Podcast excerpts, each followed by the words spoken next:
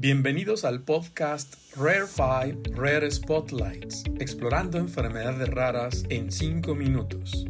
Episodio 4, Día Internacional de las Epilepsias. Hola, muy buenas tardes. Yo soy el doctor David José Dávila Ortiz de Montellano. Soy médico genetista en el Instituto Nacional de Neurología y Neurocirugía Manuel Velasco Suárez y donde también realizo investigación en enfermedades neurogenéticas. ¿Qué es la epilepsia?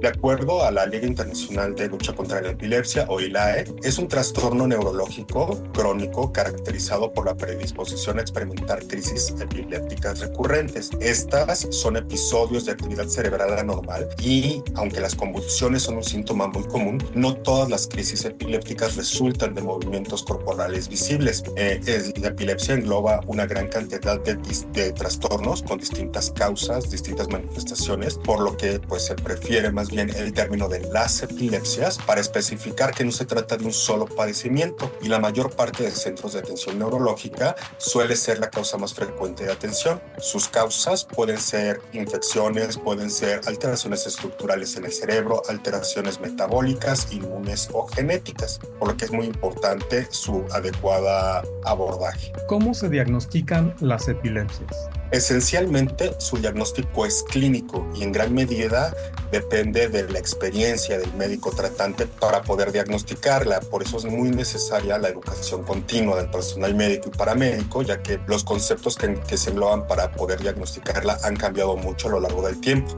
Inicialmente la evaluación clínica completa es indispensable. Esto incluye la historia clínica y sobre todo una descripción muy detallada del el tipo de crisis epiléptica que está el paciente o los tipos de crisis que está presentando el paciente, así como pruebas especializadas, electroencefalogramas, neuroimagen, de preferencia resonancias magnéticas y análisis complementarios para tratar de identificar cuál es la causa. Pero siempre el diagnóstico es clínico y se apoya en los estudios electroclínicos y de imagen. ¿Cómo se tratan las epilepsias? El tratamiento de las epilepsias siempre debe ser personalizado y de acuerdo a la causa o diagnóstico específico. El objetivo principal es lograr el control de las crisis y mejorar la calidad de vida del paciente, que es lo que más les preocupa a los pacientes. Dentro de estas opciones, pues incluyen medicamentos anticrisis o antipilépticos ya muy conocidos, algunos de nueva generación. También existe la neurocirugía funcional, la estimulación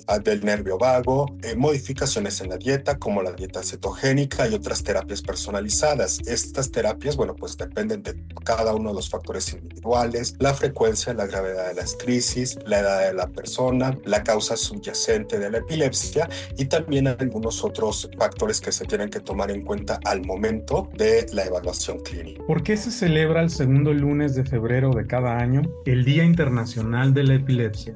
Eh, esto se celebra desde el año 2015 y se conoce también como el Día Morado.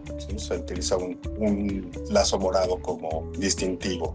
Y el objetivo que se buscó a través de la Liga Internacional y el Buró de la Epilepsia, pues es lograr una conmemoración, más que una conmemoración, lograr un día para buscar generar conciencia sobre esta patología que es muy frecuente. Aproximadamente 65 millones de personas en todo el planeta sufren esta enfermedad. En México se calcula que 2 millones de personas viven con esta enfermedad. Por lo tanto, pues su intención es aumentar la conciencia sobre este trastorno neurológico, descartar la importancia, comprender las manifestaciones de estas crisis, eliminar el estigma, fomentar la investigación y mejorar el tratamiento de la epilepsia en todas las formas, en sus múltiples formas y dar a conocer los avances científicos al respecto. ¿En dónde podemos encontrar más información sobre el tema? A nivel internacional existen varias instituciones o varias organizaciones que se dedican a la difusión de la epilepsia. Entre estas están la Liga Internacional contra la Epilepsia o también el Buró Internacional para la Epilepsia, los cuales pues son accesibles a través de, de la red.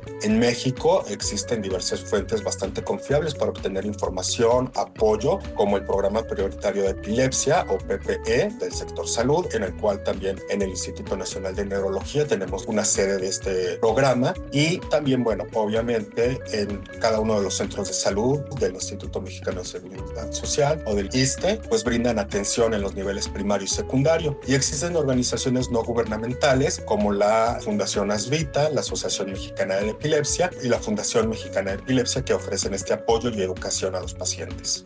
Gracias por escucharnos. Nos vemos en el siguiente Día Internacional o Mundial de una enfermedad rara en cinco minutos.